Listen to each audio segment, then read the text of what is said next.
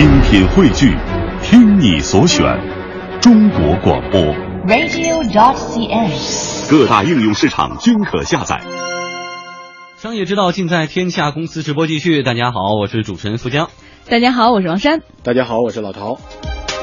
接下来我们来关注二次元视频。在过去的几天里呢，一首名为《Are You OK》的这个视频呢，在网上突然爆红，视频里的歌曲就成了新一代的网络神曲了哈，《Are You OK》也成为新的网络流行语，我们来感受一下。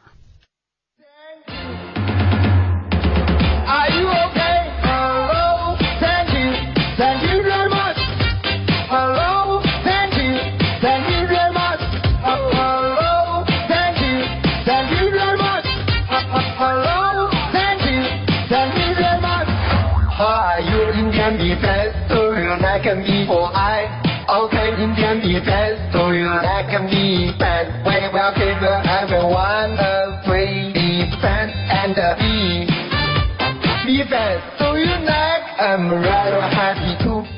Do you like me for I? Do you like me fan? 对，这个视频是根据小米董事长雷军最近在印度产品发布会上的一次英文演讲改编而成的哈。改编的手法与那首著名的《咚》几乎是完全一致，而且他们的作者呢也都是所谓的二次元网站的资深玩家。嗯，为大家解释一下什么叫做二次元哈。二次元呢，现在是很多年轻人对于动漫、游戏或者动漫插画等等作品当中虚构世界的一种称呼。由于早期的这些动漫、游戏作品呢，都是在二维的平面下完成的，所以呢，又被称为二次元的世界，也就是动漫的世界、游戏的世界。我们的现在这个所在的世界呢，又被称为三次元的世界，因为它是一个三维的嘛。所以，二次元网站其实就是一些以动漫内容为主的网站。Are you OK？这个作者呢，网名叫做 Mr. Lemon，是山东青岛一位高三的学生。由于已经联系好了要去英国留学，因此呢，他没有跟其他同龄人一样在备战高考，在悠闲之余，他创作了 Are you OK 这个作品。哎，确实是无心插柳。四月三十号呢，Mr. Lemon，也就是柠檬先生啊，这个传到把这个视频呢传到网上，迅速在五一小长假期间风靡朋友圈。很多人评价说听了就停不下来，笑哭了。还有人俏皮的说没觉得怎么样啊，听过三十遍以后就不想听了。Mr. Lemon 呢，对于天下公司说这个笑点你是可以 get 的，是吧不？是他能听三十遍，我觉得已经很棒了。真的，我连第三遍都不想听，我这已经听第二遍了，因为我们假日特别节目专门说过这个放过这个歌曲哈。然后这个制作者呢，Mr. Lemon，今天我们也采访到了，他说他的这种改变手法呢，其实是从日本的二次元网站传过来的。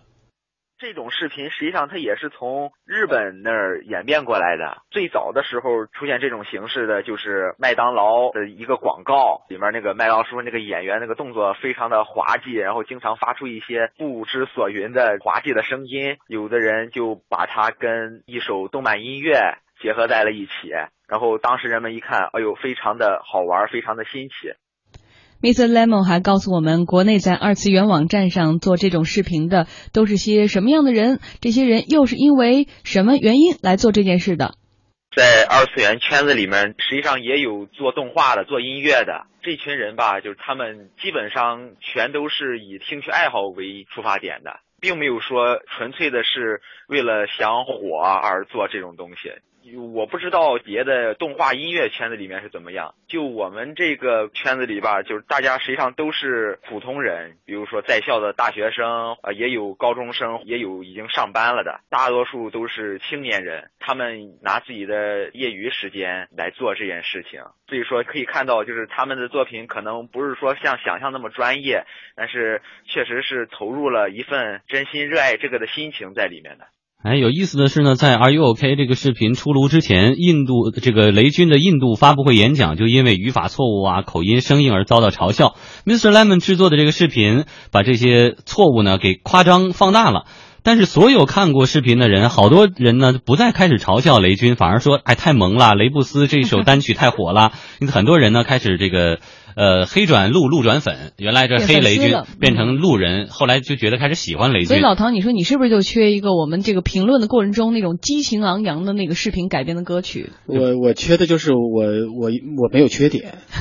我我要如果有点缺点吧，哎我觉得哎，但是我这首这这这段话可以改一下，嗯我没有缺点 我，对缺点是拒绝的哈。我好完美。但是我觉得现在这个社会就尤其对于艺人或者明星来讲，容易接近的人会受欢迎。比如说你是一个太完美、太完美的人，这个三百六十度无死角的话，大家就觉得有距离。但是你像黄渤那种，大家就觉得你看这长得就跟路人其实差不多，或者说你把那些。曾经在神坛那些人拉下神坛，让别人知道他是有缺点的，让别人知道他是有不足的，呃，反倒觉得亲切。对，因为就是其实现在这个时代啊，你要造神其实并不是那么容易的。对，你要造一个没有没有缺点的神，比如说他们既没有私生活，也没有那个个当年的刘德华、成龙，对，就是让让你觉得他非常的完美，以至于就是最后当你知道他不完美的时候，你会觉得非常失落对，。那时候最逗的就是好多那个粉丝说，哇，原来他们也要上厕所。呃，对，就所有人就是大家会想到你在会场会场上，你在主席台上就坐的时候，你不会想到他还有一个现实人的一个一个生活习惯，嗯所以很多人就会觉得现在越来越觉得说，哦，其实他们跟我们是一样的。其实你越跟我们一样，我越觉得能够理解你，能够接受你。对，那么你作为一个明星，你一旦意识到你是跟我一样的，我对你的这种好感会增加。也许距离会产生一个美，会让人觉得说，哦，他跟我们是不一样的，他特别高大上，他特别值得敬仰，值得钦佩，特别是像我们一样要昂昂扬着头来看待他。但是你扬着头来看他，你时间长了你就会累，你会你会觉得哦，他跟我那么遥远，其实我永远靠不近他。而且现在八零后、九零后、零零后都有一个共同特点，特别讨厌装的人。对，如果说一个人他把自己的缺点很坦诚的我不装，反倒就引起还有一很点啊，就是以前好装的是呢，他其实展露给你的可能你们并没有那么多频繁接近的状态，就是可能以前都是那种高大上的媒体平台，不呃写到他，你看到他就是那样。而现在移动互联时代其实是三百六十度无死角的，如果你要成为一个名人，你就要接受一切一切曝光在这个日光灯下，然后被看到。那在这样情况之下，谁没有一点这种吃喝拉撒睡的日常的行为或者是那一面呢？如果被曝光了，你还不如把把它恶搞起来，真实的表露出来，反而更好。所以呢，就是我们看到这点，除了明星，我们再反观到这个雷军的耳又 OK，就说到这些呃，应该算是商界的这些人士来说，成功人士，大家看到他非常亲切的一面啊、你所以说这样的恶搞反而对他来说是一种更好的营销。对，实际上什么是平等？其实最重要的平等就是信息的平等。就当你信息不对称的时候，你会出现，比如说神话他，或者敬仰他，或者未知于他。就像传统的时代的时候，我们为什么不知道这些明星背后的这些故事？因为信息不能到你手里来，嗯我们传递信息的方式和我们获得信息的渠道也是不畅通的。嗯而现在所有的渠道都被打开了，有了互联时代之后，所有的人和人之间的这种平等就建立在一个信息的平等上了。所以在这样的一个情况下，我们每一个人如果把自己敞开来，让别人认识，让别人接受，其实反而更容易被人接受。如果你想隐瞒，倒反而你很难隐瞒。你不能够说把自己关在一个笼子里面，让大家都看不到你其他一面，而事实上已经不可能有这样的情况发生了。所以我觉得这种信息的共享和信息的平等，使得我们每一个人，包括明星在内，包括我们认为一些一些可能我们以前觉得非常神秘的人物在内，都暴露在我们面前。嗯，所以我觉得明星也要心里有这种准备，就是我被别人恶搞，并不仅仅是恶搞，也许是我受欢迎的一种方式。对，所以老陶不要在朋友圈里再发那些你美图秀秀过的照片了，好吗？嗯其实我的所有照片都是原装的。然后那您这这句可以剪到他那个视频里。啊，就像老陶所说的，有评论也认为说，这种搞笑的视频制作一般出发点是善意的，是好玩的哈。即使视频当中的主角被戏弄了，但这种戏弄呢也是温和的。他们被突出的搞笑元素往往是无伤大雅，比如说啰嗦呀、满嘴跑舌头啊，这个常识小错误，或者像雷军这样的英语不够好。但因为这种戏弄呢，主角往往是处于弱势的地位，所以反倒争取了很多粉丝的同情心。单就这首《Are You OK》这个作品来说吧，Mr. Lemon 明确表示啊，他剪辑的雷军镜头呢，深深契合了二次元五大审美原则。大家来审视一下哈，呆、萌、蠢、贱、鸡啊，感受一下这五个属性呢，在传统的审美体系里未必是什么好词儿，但是在二次元的世界里，却因为人畜无害乃至反常识的搞笑效果，深受广大人民的喜爱。哎，Mr. Lemon 说呢，学习制作这类的视频软件呢不太容易，最重要的是要熟悉软件，最好呢还要有良好的乐感和音乐基础。另外呢还需要创意和细心耐心，一段节奏可能只有一秒钟，但是需要花费几分钟甚至更长的时间让他能够出效果。但是兴趣是最好的老师，所以他和他的小伙伴们一直以来乐此不疲。做这种东西的话，一般来说就是有一台电脑就行了。重要的是，就是你得学会用来制作这种东西的各种软件。做这种视频需要的软件实际上挺多的，你需要一个一个都要熟练掌握，并且会应用各种方法才能做出一个质量比较优良的东西。前期需要的这个学习成本也是挺大的，但是因为这个东西它是有兴趣驱动的嘛，所以说大家也都很愿意去学。在 ROK 一夜爆红之后，很多人啊都来找 Mr. Lemon，其中呢就有不少商家希望他能通过类似的方式来给自己做商业宣传。然而呢，Mr. Lemon 并不喜欢让自己的作品里掺杂商业元素。他坦言，自己的圈子里啊也有人在做软广告，但是那些作品呢最终却都没有火起来，反而是像 ROK 和 Dong 这样的无心之作红遍了网络。在我做这个的时候是完全没有人找我的，就是我纯粹是看到他这个原视频，感觉比较好玩就做了。到目前为止的话，就是我发布了之后，有很多人找到我。从我个人来说，我不是太喜欢把一些商业的东西放到这里面去，因为毕竟说这是一个给大家传播欢乐的一种方式。如果说沾上了一点那么商业气，总是感觉有些不舒服。据我了解的话，在这个圈子里的一些人，确实也有人已经开始做类似于这种的了。大家可能也都意识到这是一个像软广告之类的东西，但是也笑笑也就过去了。我们来看看 Are You OK 和端这个两为什么只有这两个视频能火？首先，呃，雷军他因为是时下非常热门的人物，而且刚刚举行了发布会。但是成龙那个呢，他虽然是个名人，但他代言某那洗发水的时候，那可能是大概十年以前的事儿。所以说，为什么一些反倒有心的去用这种方式做营销啊，做这个软广的视频火不了？你看这种无心插柳的反倒火了。对，我觉得首先就在于这个东西本身是关注度非常高的。你像成龙或者是雷军，本来的关注度就非常高。那么他的一些意外的这种呃出现的一些意外，反而能够使得这个关注度非常高的一种东西变得非常的贴近普通人。嗯，所以我觉得就是就是你前提条件是关注度非常高。不管你是你这个人还是这个事件本身，必须有一个非常高的一个关注度，大家对他都能够接受，都知道他，不是说哦我我完全没听说过或者完全不知道，我完全不知道，我一听这个事情我也就知道这个事儿是怎么回事了。在这样的情况下，才有可能出现一个意外的东西，这个意外东西就有可能火。所以我觉得，就是如果你是一个商业活动，或者你是一个商业广告，你想把这个商业广告做的非让所有人都知道，你这个劲儿就费得很大了。大家本来就不知道这个东西，你非要把它弄得都知道，就这个过程就已经是很难的了。所以老曹，你觉得说，以这个成本之低、传播效率之大，然后呢正面效果之好，以后会不会更多的商家在传播之前先二次元一下，用二次元的方法传播一下？不行，咱在传统的广告媒体传播。但是你反过来想，如果你用那种方式想一点一点的来做，其实花的时间是一样的，花的精力和钱也是一样的，并没有偷懒儿，也并没有绕弯道。所以许多人想用这种方式，是因为他想弯道超车。嗯，但是如果你真的要是用这种方式一点一点去做的话，那等于就上了一个真的是上了一个一个邪道邪路了。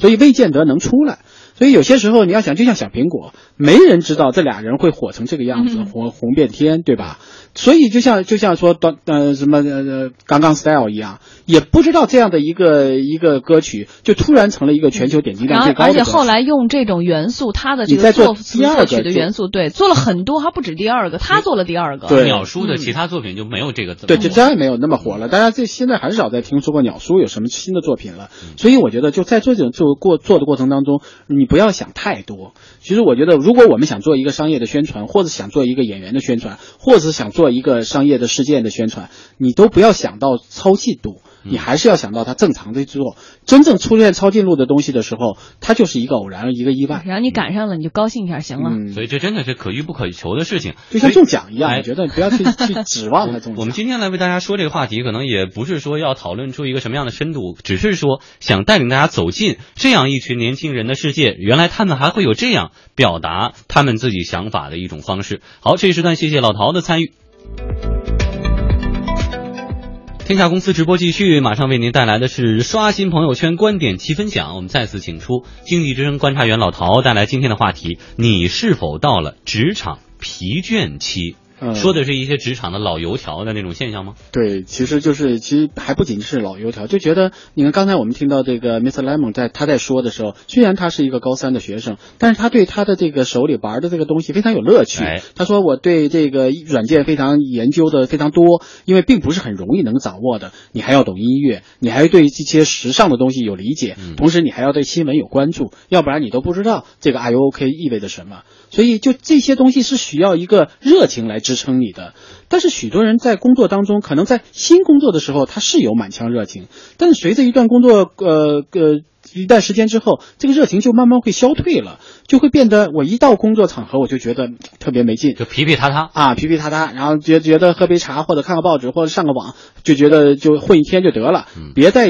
别再去给自己折腾很多事儿了。为什么会出现这样的情况呢？其实这个我这篇文章啊，他就研究了一些呃整体学历的这个比较高的一些人和低的一些人，然后进行了一个综合的一个研究，他。也研究了，呃，工作五到十年的和十到二十年的，也就是说，他层级非常多，年龄非常广，呃，非常广。这样的一个情况下，他找到了八个原因。他认为第一个原因是对组织缺少自豪感和满足感。就是你对这个组织，你会觉得说，呃，好像这个这个单位让你觉得没有什么自豪感。说起这个单位，你觉得没什么意思。那这个是一个最主要的一个倾向，他就会有一种离职的倾向。而这个离职他又没有暂时又离开，所以他就会觉得一种很疲倦或者很拖沓的一种状态。对。第二个就是被欣赏和认可的程度太低。那很多人可能年轻的时候非常尽心尽力在工作，但是呢，随着年龄的增长，他并没有得到这种应该有的认可，比如说呃工作职位上没有提升，那么在奖金上也没有增加，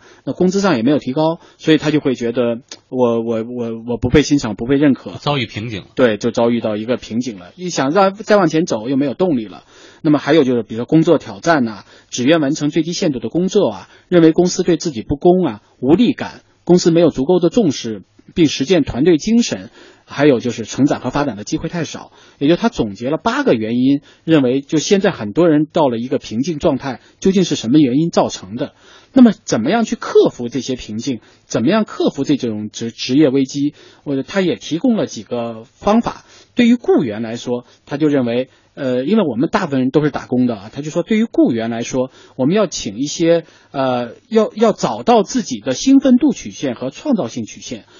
给自己描述一下，我在是哪个年龄段，在哪个工作岗位上，我可能创造力比较高，我的这个嗯兴趣点比较浓，所以我在这个工作上我觉得非常的有意思。但在什么点上，是年龄的点上，还是职业的点上，你的开始曲线开始往下走了，找到这个曲线点，然后找到问题所在，然后再他就说。